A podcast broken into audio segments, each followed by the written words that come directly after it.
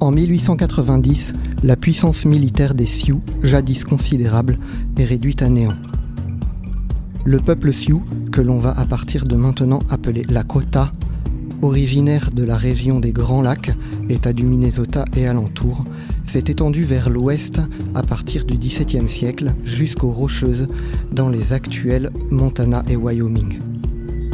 Il contrôlait au milieu du XIXe siècle un territoire de plus de 3 millions de kilomètres carrés, soit 5 à 6 fois la France.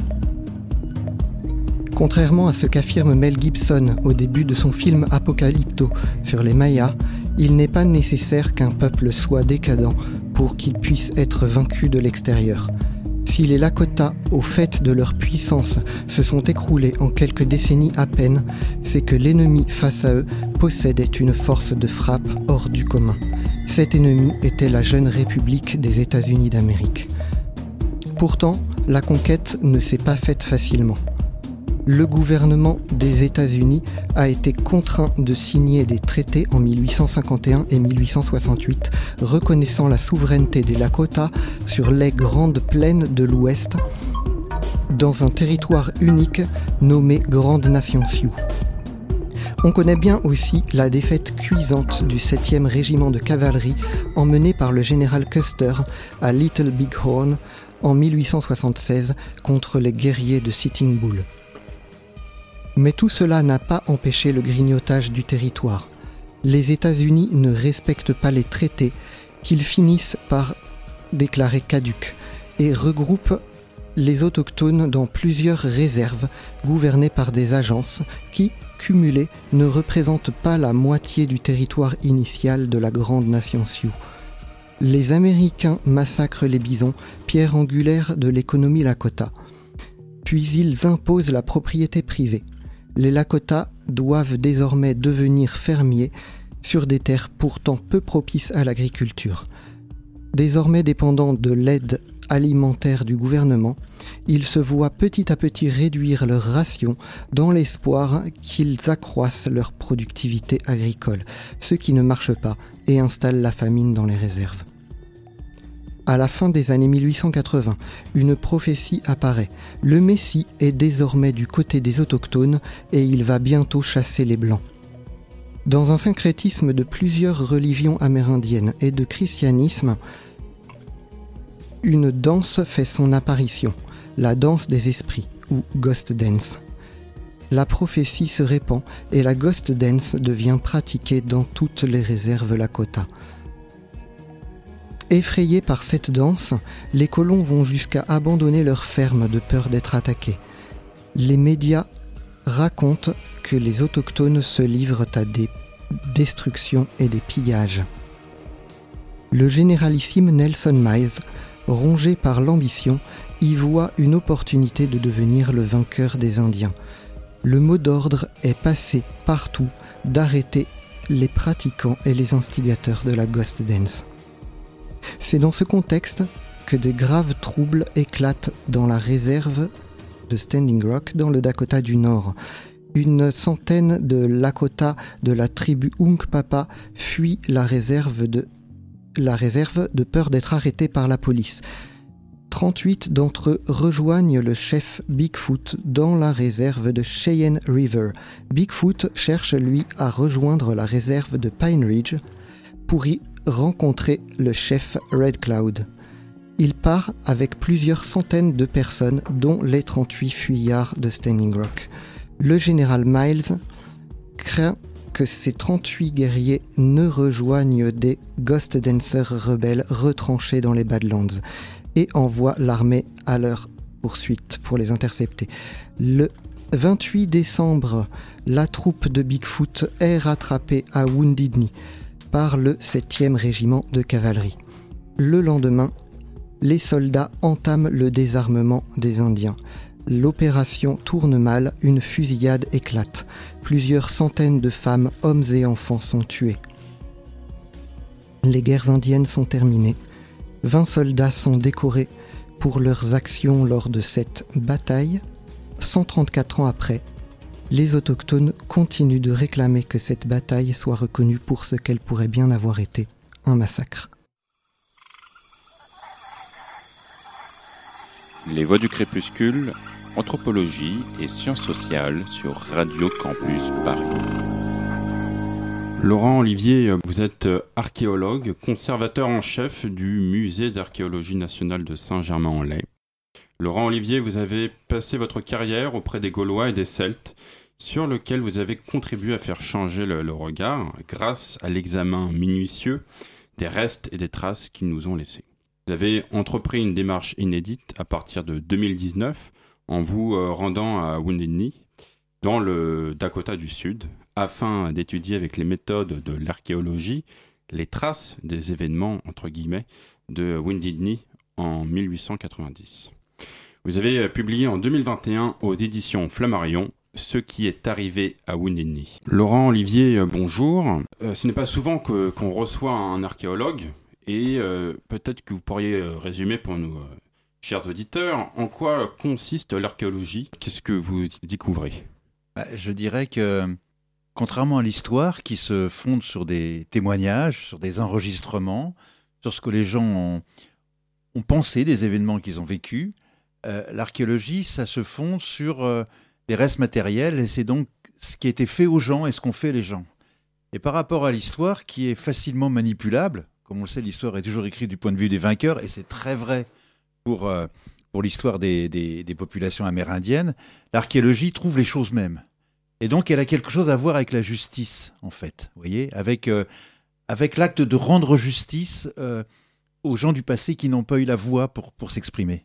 Donc vous cherchez les preuves on cherche des preuves matérielles, en fait. On, fait un travail qui n'est pas très loin de celui des enquêteurs criminels recouper les indices, reconstituer euh, des emplois du temps, euh, chercher des, preuves criminelles.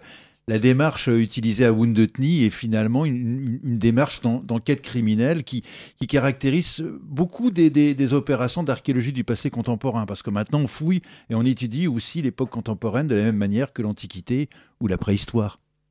Euh, bah, effectivement, je pense qu'on tout au long un peu de, notre entretien, je pense qu'on va on va reprendre ces éléments de l'archéologie euh, par rapport à, ces événements de Wounded Knee. Les événements de Wounded Knee euh, concernent une troupe d'Indiens Lakota d'environ 300, peut-être 400 guerriers, femmes et enfants, emmenés par le chef Bigfoot qui se rendait dans la réserve, euh, non pas de Cheyenne River, de Pine Ridge.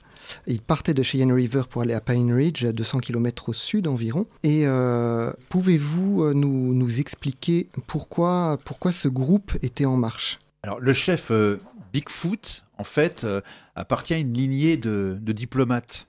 Et il est partisan de, je dirais, de la voie de l'accommodement avec, avec les autorités américaines.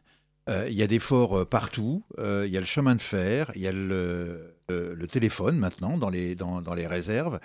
Et en quelques jours, l'armée peut être là. Donc, ils savent que la révolte est, sans issue. Et donc, ce qu'ils cherchent à faire, c'est à mener une négociation de paix en allant se rendre dans la réserve de Pine Ridge, qui est occupée par l'armée américaine, qui est occupée par le général, général Miles, qui, est, qui a été envoyé pour réprimer la ghost dance, cette, cette danse des esprits euh, animé par cette révélation messianique qu'en fait les, Blancs vont partir. Et euh, c'est effectivement au cours de ce voyage euh, qu'ils sont interceptés par l'armée américaine qui cherche à, éliminer tous les propagateurs ou tous les gens qui pratiquent la ghost dance qu'on voit comme une, comme une menace en fait pour, pour l'existence même des États-Unis. Une menace largement disproportionnée parce que, on l'a dit, les guerres indiennes sont terminées depuis déjà une quinzaine d'années et l'avantage militaire n'est pas du tout du côté des Sioux. Oui, et Miles exagère les, forces restantes chez les Sioux pour, euh, pour appuyer le fait qu'il faut absolument envoyer l'armée. Alors Miles, c'est un personnage intéressant parce qu'en fait, euh, il a des ambitions présidentielles. Il, aimerait se présenter aux prochaines élections et il se dit qu'il a là peut-être euh, un coup à monter. En montant en épingle la menace indienne et en l'écrasant facilement, il peut se présenter comme le grand vainqueur des, des, Indiens qui menacent la sécurité des États-Unis. Et donc, il va utiliser en fait ce mouvement de la Ghost Dance pour trouver un prétexte pour intervenir dans les réserves. Et alors, est-ce que vous pouvez nous parler un peu de ces 38 euh, qui venaient de beaucoup plus au nord de la réserve de Standing Rock, qui ont fui cette euh, réserve et qui ont rejoint la troupe de Bigfoot Euh, ça a à voir avec la mort d'un autre chef, Sitting Bull, celui qui avait gagné en 1876 contre le 7e de cavalerie, qu'on va retrouver juste après. Euh, pourquoi ils, fuient, pourquoi ils fuient Standing Rock et pourquoi ils sont considérés comme particulièrement dangereux, ces 38 personnes? Euh, il y a plusieurs raisons à cela. La, première raison, c'est que les autorités américaines ciblent toutes les, supporters de la Ghost Dance. Et euh, parmi les suspects, euh, on signale Sitting Bull, qui vit tranquillement de, sa retraite dans la réserve de, Standing Rock. Il s'est rangé de l'activité militaire, mais en fait, il a encore un très grand ascendant sur, sur ces gens, sur son peuple, et donc il fait de l'ombre aux responsables de l'agent de la réserve. Euh, et donc, euh, on a là une très bonne euh, opportunité de s'en, débarrasser. Donc, la, police intervient. Elle intervient le 15 décembre 1890 pour l'arrêter. Et au cours de son arrestation, des coups de feu partent et Sitting Bull est tué. Et une partie de ses suivants, qui sont désormais fugitifs, qui sont désormais poursuivis également par l'armée, s'enfuient et viennent trouver refuge auprès de la troupe de Bigfoot qui se trouve à euh, une petite centaine de kilomètres de la, de, la réserve de, Standing Rock. Et c'est ainsi qu'ils vont partir ensemble, euh, puisqu'ils sont attachés à la troupe de Bigfoot, ils vont partir ensemble dans cette mission euh, de paix à l'origine vers la réserve de Pine Ridge. Parce qu'il y a aussi des policiers qui sont morts dans l'arrestation de Sitting Bull, et donc les, ceux qui fuient ont peur d'être arrêtés en fait. Oui, ils sont considérés comme des fugitifs, c'est-à-dire à partir du moment où il y a eu des échanges de, coups de feu et, plusieurs des policiers ont été, euh, euh, tués, euh, ils, sont, ils sont considérés comme des hors-la-loi et donc, et donc ils sont poursuivis par l'armée américaine. Et alors pourquoi est-ce qu'on envoie le 7e régiment de cavalerie à leur poursuite Quels sont les objectifs de l'armée?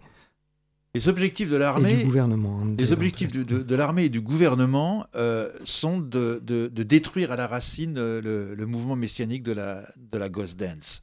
Euh, et l'idée qui n'est pas dite, elle est également de nettoyer le territoire du Dakota du Nord et du Dakota du Sud de toutes ces populations semi-nomades amérindiennes, de manière à ce que les, ceux qui restent soient parqués dans les réserves et n'en bougent pas. C'est ça l'objectif. L'objectif va donc être, en fait, et il n'est pas dit, il n'est pas annoncé aux Indiens, va être en les capturant, euh, d'abord d'anéantir leur puissance euh, militaire en les désarmant ou en tuant les guerriers, et puis euh, en déportant le reste de la population dans des, dans, des pénitenciers. Mais alors, qu'est-ce qu'on veut faire justement de ces 38, voire de ces centaines de, gens qui sont en, route? Et une fois que l'armée les a rattrapés, c'est qu'est-ce qu'ils veulent en faire en fait? Ils veulent les envoyer où? Veulent... Alors, ce qui est intéressant, c'est quand on regarde comment ça se passe, on, voit qu'il y a les archéologues appellent ça une chaîne opératoire. Il y a, une, succession d'actions qui sont menées et qui euh, sont toujours les mêmes. La, première des opérations, c'est d'intercepter les troupes euh, qui sont accompagnées de guerriers euh, en mouvement de les parquer dans un endroit pour les désarmer. C'est-à-dire on, sépare les hommes des femmes et des enfants et on les désarme. Une fois qu'ils ont été désarmés, l'idée c'est de les escorter militairement, pour, de manière à ce qu'ils ne puissent plus se défendre, pour les emmener au train. Alors on va, les emmener au train à la gare de Rushville, qui se trouve au Nebraska. c'est à une bonne centaine de kilomètres au sud de, de, et de Rushville, l'idée est d'affréter deux trains, deux, locomotives, euh, pour euh, charger toute cette population, pour les emmener euh, en déportation à Fort Robinson, à à peu près 600 km de là. Alors c'est intéressant parce que ça pose des problèmes de logistique qui vont se reposer dans des périodes ultérieures. C'est que il faut créer un service particulier de train. les locomotives ne sont pas assez puissantes pour tracter 400 personnes. Euh, il faut aussi euh, faire en sorte qu'ils euh, n'aient aucune possibilité de se défendre ni de se révolter. Il faut les séparer de leurs chevaux. il faut les débarrasser de toutes leurs, affaires, hein, et notamment de toutes les, affaires avec lesquelles ils, se déplacent, tipis, nécessaires de cuisine, etc. Donc il y a toute une logistique derrière. Une logistique de déportation de ces, de, ces populations qui se met en place dès cette époque-là. Il y a une organisation systémique oui. qui se met en place. Le groupe de Bigfoot a réussi à échapper pendant une bonne semaine à la vigilance de l'armée. Enfin, ils ont réussi à pas se faire rattraper. Finalement, à 25 km à peine de l'arrivée, ils se font rattraper aux abords du ruisseau de Pine Ridge. Alors, est-ce que vous pouvez nous expliquer un peu là qu'est-ce qui va se passer Comment déjà comment le, 7e régiment de cavalerie va se disposer Alors, en fait, euh, ils sont découverts euh, grâce à des, scouts, grâce à des éclaireurs euh, indiens qui les ont pistés. Et en fait, les autorités américaines pensent que la troupe de Bigfoot va aller rejoindre des rebelles qui sont installés dans les Badlands, un endroit qui s'appelle le Stronghold. C'est une, une, une, hauteur fortifiée. Et comme Bigfoot pense bien que c'est ce qu'ils vont faire, euh, il choisit une route qui est très très à l'écart de, la, direction du Stronghold, où toute l'armée les, attend au début des routes. Donc ils échappent à la vigilance de l'armée parce qu'ils euh, sont à une trentaine de kilomètres plus, plus, plus à l'est. Et puis malheureusement, euh, ils sont pistés par des éclaireurs et qui signalent leur position à l'armée américaine, qui ensuite va les, intercepter pas très loin d'une petite butte qui, est, qui se trouve dans la, dans la réserve de Panridge, qui est la butte de Porcupine. Est-ce que vous pouvez donc nous décrire un petit peu la, façon dont l'armée se positionne, les opérations de désarmement, enfin l'opération de désarmement et comment euh, la fusillade éclate, sans pour l'instant rentrer dans les interprétations Alors, ils sont interceptés euh, en route et des négociations euh, s'engagent et l'armée ne dit pas la vérité. à, la, troupe de Lakota et l'armée leur dit qu'ils vont les escorter militairement euh, jusqu'à leur destination finale qui est Pine Ridge. Et qu'à Pine Ridge, on leur demandera de délivrer leurs armes. Voilà. Donc euh, ils sont interceptés, on est en hiver, euh, on est le 28 décembre 1890, le, jour tombe tôt, il, tombe vers 4h, 4h30, et ils sont interceptés à 2h d'après-midi. on les emmène dans un... On ne peut pas les emmener à Ridge, c'est trop loin. Donc on va les emmener dans un endroit qui offre l'avantage pour l'armée d'avoir un télégraphe, c'est-à-dire un endroit et une poste, c'est-à-dire un endroit où on peut recevoir et, euh, envoyer des informations et notamment des ordres. Donc on les emmène à l'endroit qui s'appelle la poste de Woundetny, qui est, qui est un petit endroit sur un, euh, passage du, creek, c'est un petit ruisseau de, de, de Et là, on va leur faire passer la nuit, sous bonne garde. Alors on a tout prévu. Euh, l'endroit est un endroit dirais, anti-stratégique. Il, est fait de telle manière que personne ne puisse euh, organiser un soulèvement. Ils sont euh, en contrebas d'une petite butte sur laquelle on a installé des canons. Euh, qui, vont être pointés directement sur le campement. Et le campement, il est encadré par les tentes de l'armée, d'un côté, au nord, et au sud, par un grand ravin. Et puis, pour éviter qu'il y ait quoi que ce soit, on va installer un cordon de sentinelle tout autour des tipis qui vont empêcher les Lakota de sortir. Donc ça va poser des problèmes parce que même, euh, même pour aller aux toilettes, même pour aller chercher de l'eau, même pour aller chercher du bois euh, pour faire du feu, ça va, va pas être possible. Ça ne sera possible que sous escorte militaire. Donc ils sont enfermés et ils passent la nuit euh, dans l'angoisse en se disant mais, qu'est-ce qui se passe? Qu'est-ce que ça veut dire déploiement de force absolument disproportionné contre nous. Pourquoi est-ce qu'il y a des canons qui sont pointés sur notre campement et pourquoi est-ce que euh, dans la nuit des renforts arrivent encore? Pourquoi est-ce qu'on a plus de 400 soldats pour, euh, pour, nous, pour, pour, nous surveiller? Et donc le lendemain, euh, on convoque les hommes à une opération de désarmement, ce qui n'était donc pas dit. Et là, ça se passe mal. Euh, alors, il va falloir bientôt qu'on passe à la deuxième partie où on va rentrer un peu plus dans les interprétations. Est-ce qu'on peut résumer euh, bah, qu'est-ce qui se passe pendant les heures qui suivent? Alors le lendemain matin, euh, les, soldats se lèvent tôt, ils, se lèvent à, 5 heures du matin, et puis les, les, Lakota se lèvent également. Tout le monde pense qu'on va partir vers Pine Ridge, escorté par l'armée, et à ce moment-là, les militaires demandent aux hommes de venir à ce qu'on appelle un conseil. Et, personne ne comprend pourquoi exactement il va falloir discuter de quoi alors qu'on se prépare à partir. Et en fait, c'est la première partie du plan, c'est-à-dire qu'on isole les, hommes, des femmes et des enfants pour les désarmer. En les ayant isolés, euh, on met... Euh, on les, on, les, on les, entoure de troupes euh, à pied qui ont leurs fusils directement dans le, dans, le dos des Indiens et on exige qu'ils rendent, rendent leurs armes. Donc c'est compliqué parce que tout le monde n'est pas armé. Il y a des armes qui se trouvent encore dans les chariots. Euh, ils ont des, des, des, armes auxquelles ils tiennent comme à la prunelle de leurs yeux, qui sont des Winchester, dont ils ont besoin pour, euh, pour chasser. Et en fait, euh, ils sont très réticents à, à, donner ces armes. Et donc, le, désarmement prend du temps. Les militaires s'énervent. Et à un moment, on ne sait pas pourquoi ni comment, un coup de feu part par accident. Diront, diront les Indiens. Et à ce moment-là, les, les, les événements s'enchaînent à toute vitesse les soldats qui avaient leurs fusils carrément pointés dans le dos des, dans le dos des guerriers ouvrent le feu et euh, tuent euh, la plupart de la centaine de guerriers qui étaient rassemblés là. Je pense qu'effectivement, on va revenir euh, juste après dans, dans, le détail. Je pense qu'on peut vous remercier un peu pour les explications. On va revenir sur, voilà, sur le drame de, de Knee et notamment sur la confrontation après des récits et les preuves archéologiques donc dans la deuxième partie de l'émission. Et place à la pause musicale.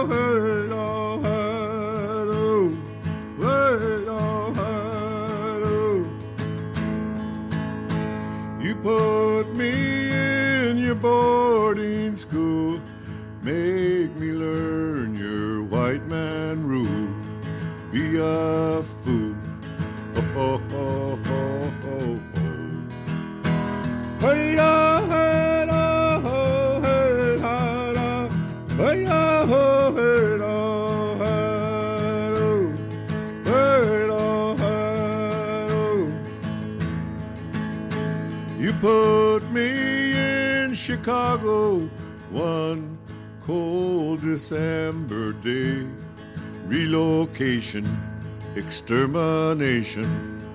Oh, oh, oh.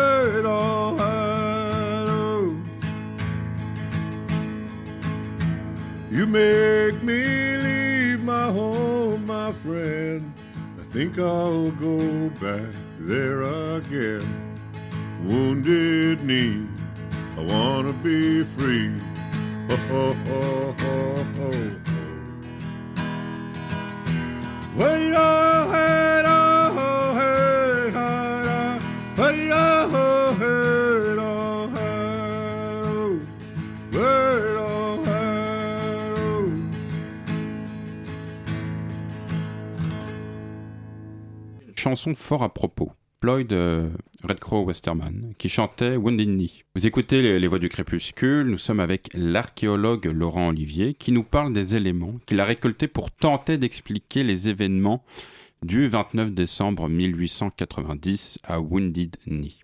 Ce jour où l'armée américaine a tiré sur un groupe d'Indiens Lakota en fuite et tué une centaine d'entre eux, hommes, femmes et enfants. Pascal. Oui, je voulais dire un mot sur cette chanson parce que euh, j'ai pas l'impression qu'elle parle spécialement du massacre de Wounded Knee de 1890. Euh, elle parle beaucoup des, pensionnats, hein, ces pensionnats où on a envoyé les enfants euh, en les séparant de leur famille, les enfants autochtones. Et peut-être qu'elle fait plus référence à Wounded Knee 1973, parce que Wounded Knee, c'est un endroit où il s'est passé beaucoup de choses. Et en 1973, ça a été le théâtre de la plus grande occupation euh, par des militants autochtones qui réclamaient des droits au gouvernement des États-Unis. C'est un, une occupation qui a duré deux mois et l'armée en a fait le siège. Et, et, donc je me demandais si cette chanson faisait pas plus référence à ça et je voulais profiter pour en glisser un mot. Ouais, bah peut-être effectivement, il faudrait qu'on qu regarde un peu plus dans, dans, sa biographie. Euh, on revient sur un peu sur les éléments. Le 29 décembre 1890, en fin de matinée, les guerriers de la troupe de Bigfoot, comme on l'a dit, sont réunis en conseil à la demande de l'armée. Ils sont en train de désarmer. Et des escadrons, ainsi que quatre canons, donc Oshkis, qui sont euh, comme des Gatlin, les entourent de tous côtés. On a parlé du, du geste euh, interprétable du euh, chaman qui lance de la poussière. On n'en a pas parlé. Mais... On n'en a pas parlé. mais et ben, eh ben, euh, je crois que c'est le moment où. Est-ce que vous pouvez nous décrire ce, ce, ce moment, ce moment charnière en fait dans, dans la journée? Il y a effectivement il y a, un, un, medicine man, euh, un chaman qui, qui, fait partie du, du groupe et d'après les témoignages des survivants Lakota, euh, il leur fait un, un, discours en disant que euh, ils sont poussière et qu'ils retourneront, euh, retourneront à la, à la, poussière et, il prend, il prend des cendres d'un foyer qui jette en l'air.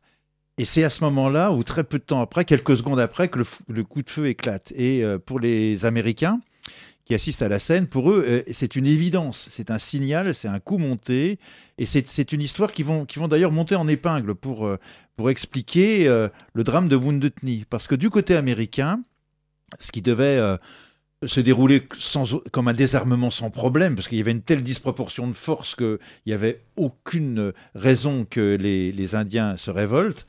En fait, au cours, au cours de ce désarmement, il y a tout de même 30 morts et blessés du côté américain. Et euh, les militaires américains vont devoir rendre des comptes, en fait. Ils vont devoir expliquer pourquoi euh, il y a eu autant de morts. Et la version qui va, euh, va s'imposer, c'est la suivante, c'est de dire qu'en fait c'était un coup monté, que les Indiens avaient prévu de se révolter, qu'ils avaient caché des armes sur leur couverture, et qu'un signal donné, ou signal du chaman, en fait ils ont jeté leur couverture et ils ont ouvert massivement le feu sur les, sur les soldats américains. D'accord, donc en fait ils se placent en tant que défenseurs face aux agresseurs indiens. Oui, c'est toujours la même chose. C'est-à-dire qu'il il faut, il faut retourner le. c'est l'agresseur qui devient, qui devient lui-même agressé. en fait, en réalité, euh, il va donc y avoir une, une, enquête militaire hein, pour déterminer. Euh, non pas tellement pourquoi est-ce qu'il y aurait eu tellement de morts du côté des femmes et des, et des enfants, mais pourquoi est-ce qu'il y aurait eu tellement de morts et de blessés du côté de l'armée américaine. Et un des témoignages qui va être donné, c'est celui du, du, du, chirurgien, du, médecin, euh, qui dit qu'en fait, la plupart des, des blessures qu'il a, qu'il a dû soigner sont des blessures par arme à feu qui viennent des, des, des fusils américains. Ce qui est, ce qui est confirmé par plusieurs lettres de soldats américains qui disent que on était placé d'une manière absolument scandaleuse. On était placé dans l'armée, on dit en caponnière, c'est-à-dire c'est deux, deux, escadrons qui sont placés à angle droit. Euh, dans le dos des Indiens. Et en fait, euh, la plupart étaient des soldats inexpérimentés. Ils ont ouvert le feu instinctivement et euh, en réalité, ils sont, ils, sont, ils sont essentiellement tirés les uns sur les autres. Oui, en plus, avec la fumée qui se dégage, on, perd le, champ de vision. Oui. Et on tire un peu au dans la chance. Oui, oui, parce que ce sont des, des, des cartouches à poudre noire. on est en hiver et donc c'est humide, il fait froid et le tir des fusils crée effectivement un énorme nuage de fumée. Ouais. Euh, c'est vrai que, parce que pour, pour se reprendre un peu l'élément du, départ, c'est qu'il y a un Amérindien qui est un medicine man qui donc lance la poussière. Il y a une personne qui, euh, à côté, refuse euh, de donner son fusil ou qui se lève. Et finalement, il y a un coup de feu qui part. Mmh. Et c'est là que l'armée décide de tirer sur tous les hommes, les 109 mmh. guerriers qui sont réunis au conseil. C'est ça. Et à partir de ce moment-là, la tragédie commence. Bah, c'est-à-dire qu'à partir de ce moment-là, les événements déraillent du point de vue militaire, parce que, euh, en fait, ce sont des hommes qui s'en prennent aux hommes, ce sont, des, soldats armés qui s'en prennent à des Indiens armés. Et à partir de là, euh, le cours des événements dérape, c'est-à-dire qu'on donne l'ordre, l'unité d'artillerie commence à pilonner le, campement des femmes et des enfants qui s'apprêtaient à partir, et, à ce moment-là, ça crée un mouvement de panique. Les gens s'enfuient dans toutes les directions, et ils vont se retrouver euh, piégés dans le, dans le ravin qui se trouve euh, juste au sud. Est-ce que le campement, en plus, est juste à côté Oui, oui, oui, oui, oui. C'était à dessein, c'était pour pas qu'ils puissent s'enfuir par le ravin.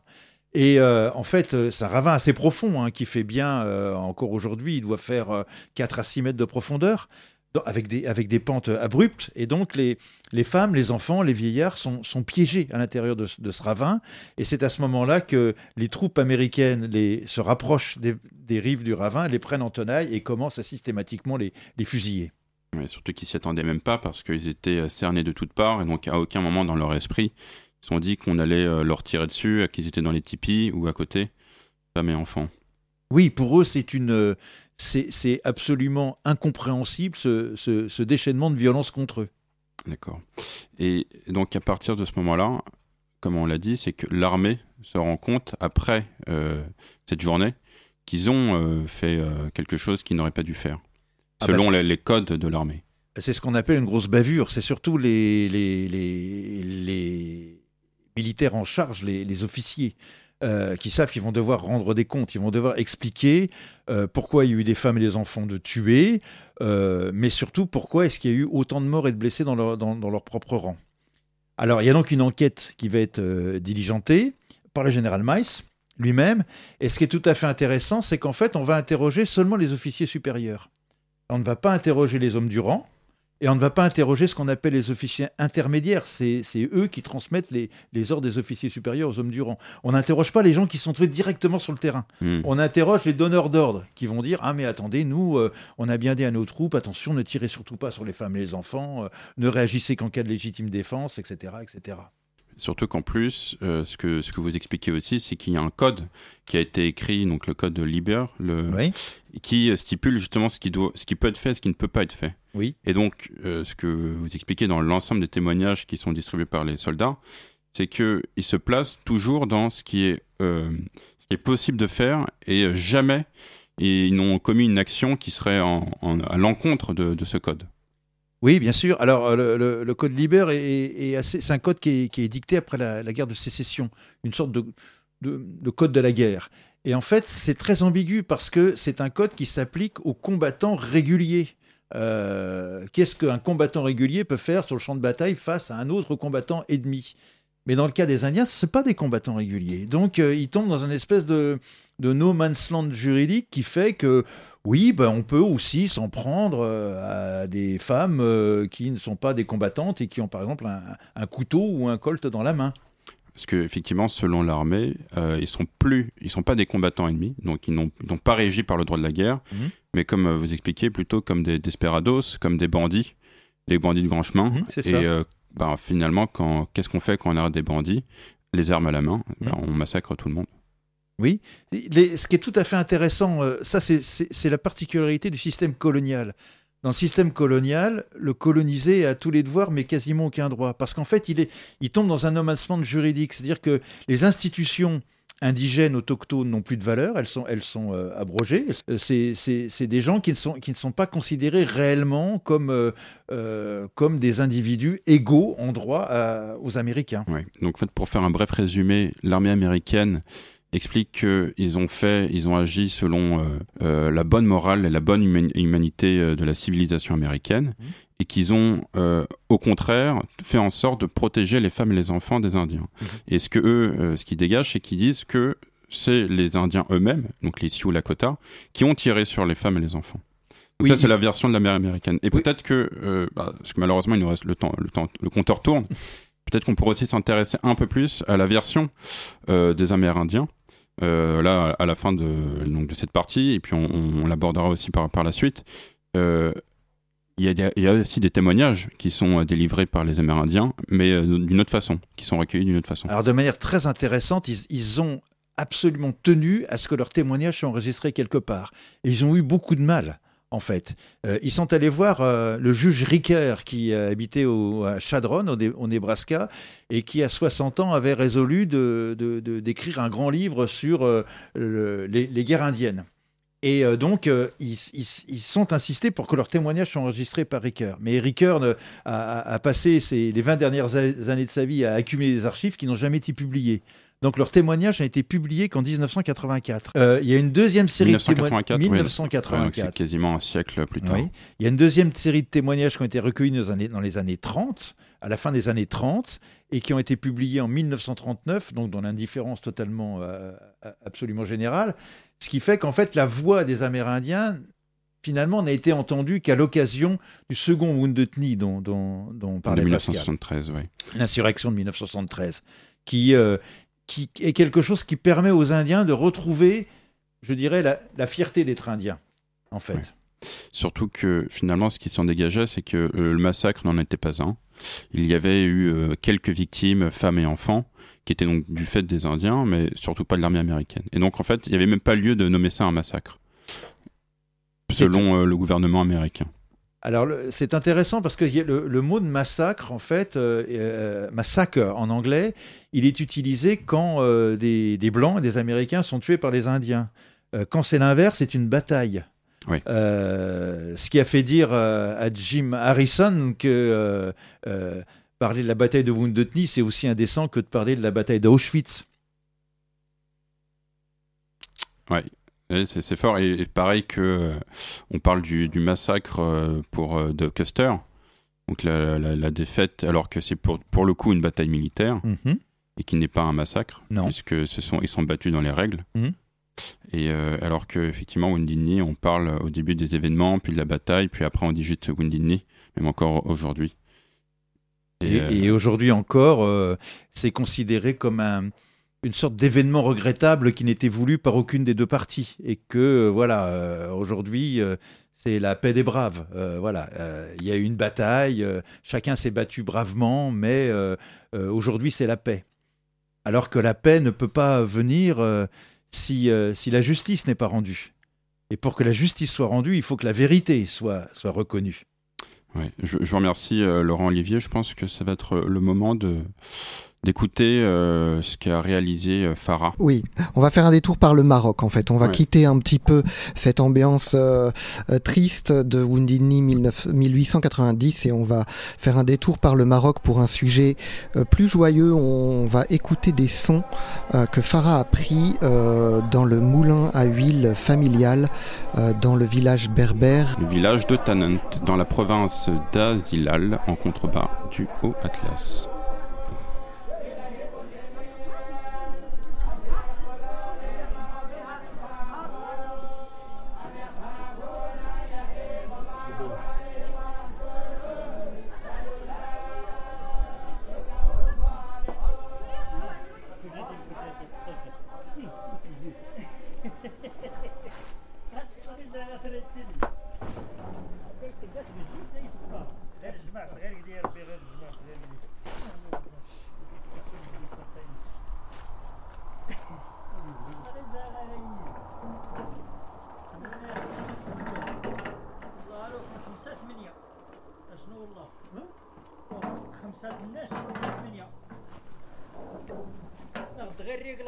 أنا ليا السرغه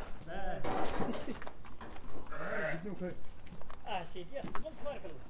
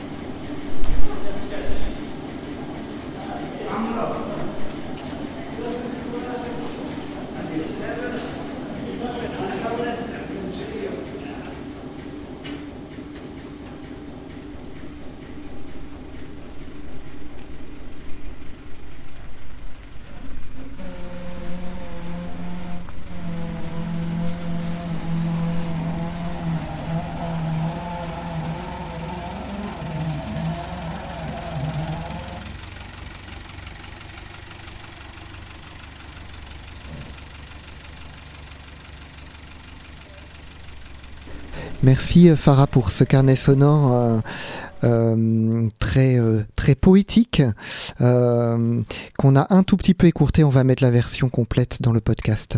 Emeric, je te laisse la parole pour la suite des questions. Nous sommes toujours dans les voies du crépuscule avec Laurent Olivier pour parler du massacre de Woundini en 1890. Ouais, merci Pascal. Je pense qu'on on- on s'était quitté là, donc on, parlait du, du retour un peu des, Amérindiens sur la façon dont ils avaient vécu à Wounded Knee et euh, bah, le, fait que leur discours avait eu du mal à être entendu par la société américaine. Oui, il a, toujours beaucoup de mal à, être entendu euh, aujourd'hui.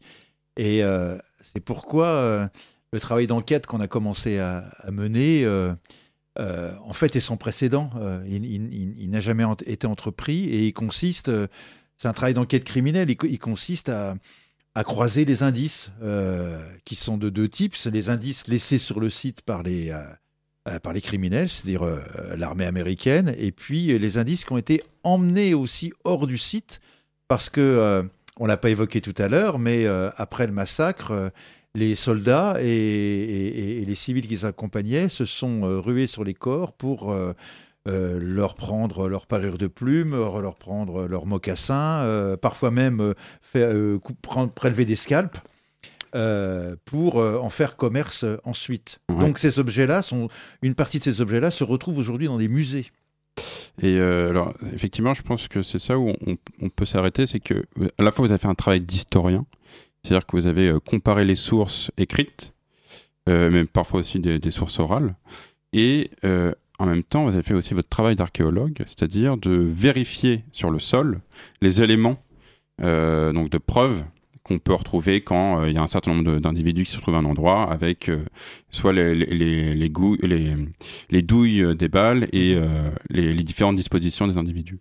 Ce qui est intéressant, c'est que je crois qu'on on, trouve justement des, des, donc des, euh, des femmes et des enfants, pas très loin de Wounded qui euh, euh, se sont réfugiés et on les trouve morts. Est-ce que vous pouvez préciser dans, les, circonstances dans lesquelles on, les retrouve?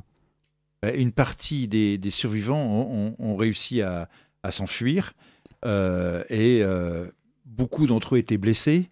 Donc ils sont morts aux, environs, parfois à plusieurs kilomètres. Et puis on a appris quelque chose qui évidemment n'est pas dans les sources historiques, c'est que euh, tous ces réfugiés, tous ces survivants ont été pris en, chasse par des, milices euh, blanches euh, qui les ont exterminés. Alors il y a un élément qui est très important qu'on a découvert, c'est qu'en fait, une partie des survivants s'est installée sur place, puisqu'ils avaient perdu toute leur famille, ils n'avaient plus de chevaux, n'avaient plus les moyens, de, ren- de rentrer à 200 km de chez eux, et ont été adoptés par des, par des familles Lakota. Et donc, il y a encore la mémoire du massacre. La, la- la mémoire s'est transmise euh, de, de manière orale et, et- et- et de façon extrêmement précise. Surtout finalement, c'est euh, c'est il y a longtemps, 130 ans, mais en réalité, euh, c'est presque les grands-parents de nos grands-parents. Et finalement, bah, la transmission, c'est une génération. Oui, et puis on est dans une culture orale et pas une culture écrite pour laquelle la, la mémoire, euh, et en particulier la mémoire orale, est extrêmement importante. Et il y a aussi quelque chose qui est très particulier aux, aux populations amérindiennes, c'est la question des visions. Euh, tous les environs de Wundutni sont peuplés de, je sais pas comment est-ce qu'on peut appeler ça, d'apparitions. C'est-à-dire que les gens ont des visions. Les, les- gens voient euh, des euh, survivants de 1890 leur apparaître. Il y a un fantôme de soldats américains qui errent dans le ravin de Wundutni. Euh, on entend les femmes pleurer, on entend les enfants. bref, au moment où, revient l'anniversaire du massacre, euh, au mois de décembre, euh, euh, il y a toute une série d'apparitions qui se manifestent aux habitants de Wundutni et des environs. Ouais. Voilà, ce qu'il faut avoir un peu en tête, c'est que on découvre donc beaucoup de corps de femmes et de bébés qui ont été, enfin, tirés soit à bout portant ou par la mitraille ou par le canon. Et il y a un nombre incroyable donc de, femmes et d'enfants qui fuyaient et qui se, retrouvent massacrés. Donc ça, je pense que ça, a créé un, état de, de désarroi, de désespoir dans la communauté amérindienne. Parce que autant ils peuvent comprendre que des guerriers meurent euh, au champ de bataille, mais autant ils ne peuvent pas comprendre que les gens soient massacrés euh, au nom d'une quelconque défense euh, de l'armée américaine. Et puis surtout, ils ont été témoins de scènes absolument incroyables qui sont rappor- rapportées par les survivants. Les soldats s'en sont pris aux, aux petits-enfants et, et même aux bébés. On a des scènes dans lesquelles euh, ils ont embroché des bébés euh, à la baïonnette ou euh, ils ont pris les, les- des, des bébés par les, par les jambes pour leur éclater la tête contre des arbres. Euh, c'est des choses qui sont absolument insoutenables. Excusez-moi, et- est-ce est-ce que ça, ces scènes que vous racontez, est-ce que vous avez pu établir ça par l'archéologie ou est-ce que c'est les récits qui vous ont été faits euh, C'est des récits des, des- des survivants et aussi des récits de soldats, euh, de soldats américains euh, avec, les, euh, avec les bébés. Et pour les Lakota, euh, les Mais enfants. des récits de soldats américains auprès de leur famille. C'est-à-dire Oui. que c'est en interne, Oui. pas officiellement, Oui, mais oui, oui, officieusement. Oui, oui. Le, massacre de Wounded Knee est, très intéressant parce que comme on pensait que ça allait être une opération de désarmement un petit peu spectaculaire, il y a énormément de gens qui assistaient. Euh, les soldats, évidemment, dont certains ont écrit à leur famille. euh, euh, il y a eu l'enquête de l'armée. Il y a eu des curieux qui étaient là, des, des- voisins, des ranchers qui sont, qui sont venus, les survivants, plus des journalistes dont on n'a pas parlé. Il y a, quatre journalistes qui, qui- assistent, assistent à la scène. Donc on a toute une diversité de témoignages, si vous voulez, qui, euh, en les recoupant, en les croisant, permet de, reconstituer un emploi du temps assez précis, euh, heure par heure et parfois même de- demi-heure par demi-heure. Et euh, je pense que effectivement, ce que Pascal disait, c'est est-ce que aujourd'hui, donc là, on a, les sources manuscrites, mais est-ce que dans, votre travail d'archéologue, vous avez eu des autorisations pour justement soit fouiller la terre, le sol ou les corps? Alors on veut, on veut pas, on veut pas toucher au corps, hein, Ouais. euh, évidemment, parce que et, et- et c'est tout à fait euh, compréhensible. ouais. Euh, le travail qu'on fait aujourd'hui, c'est un travail de, de- de recueil de preuves en croisant les preuves matérielles et, les, et les témoignages.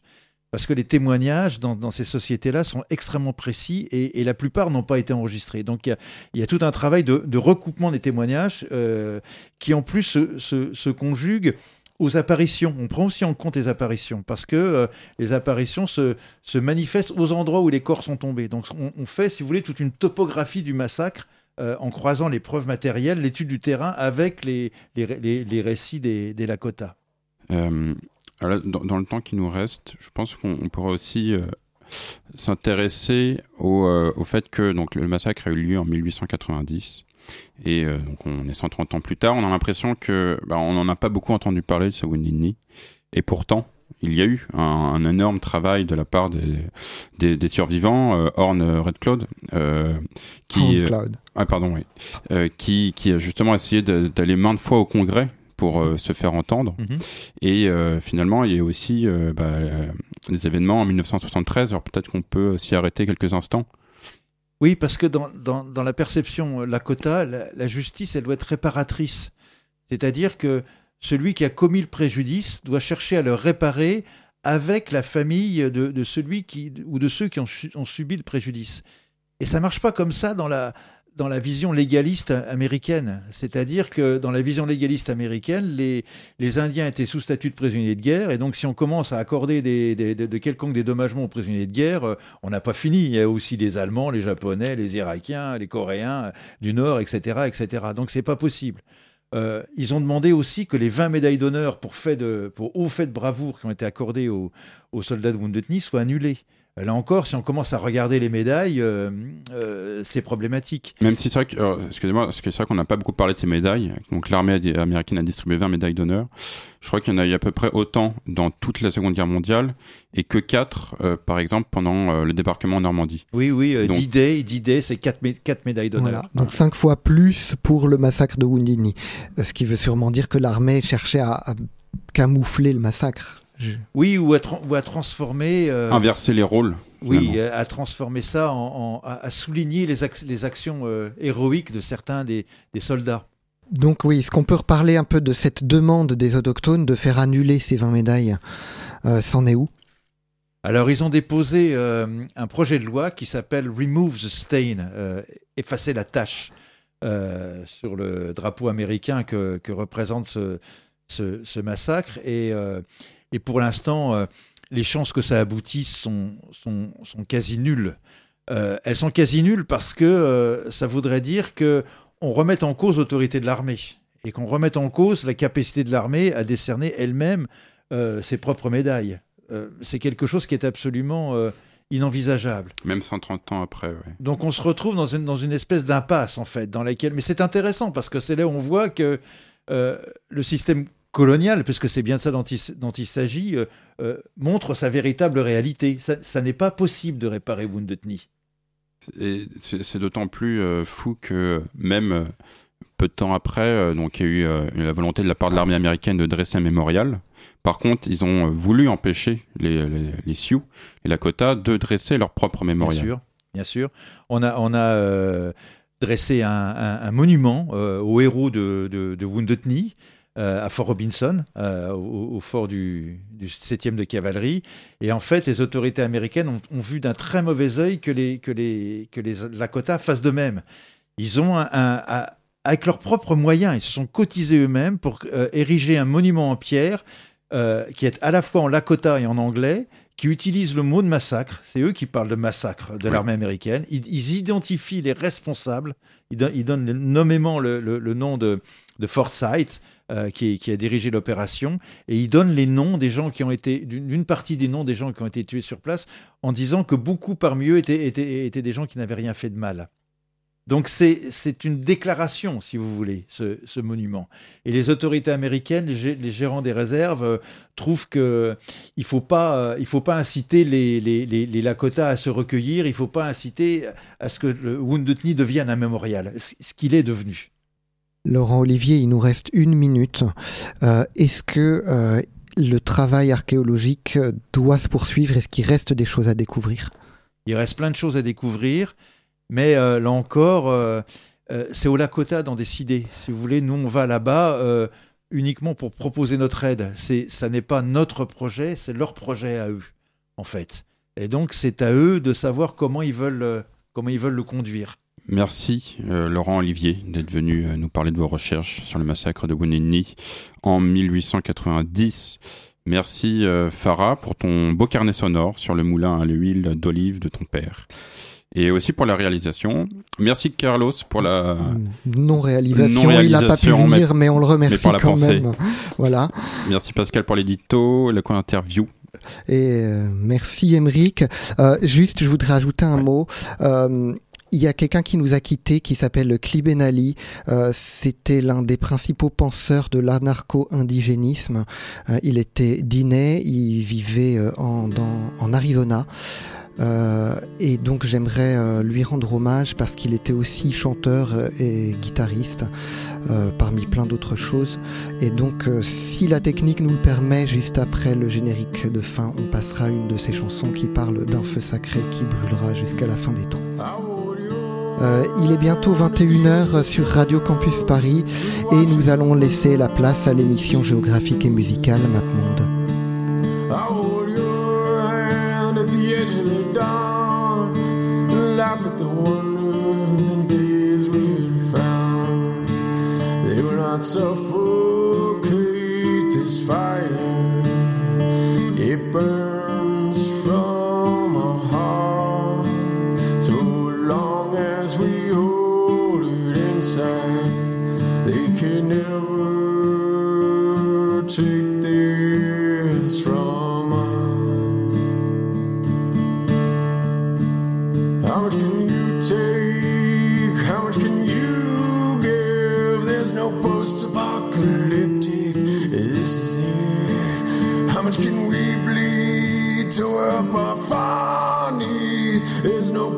post colonial. We live in. They will not suffocate this fire.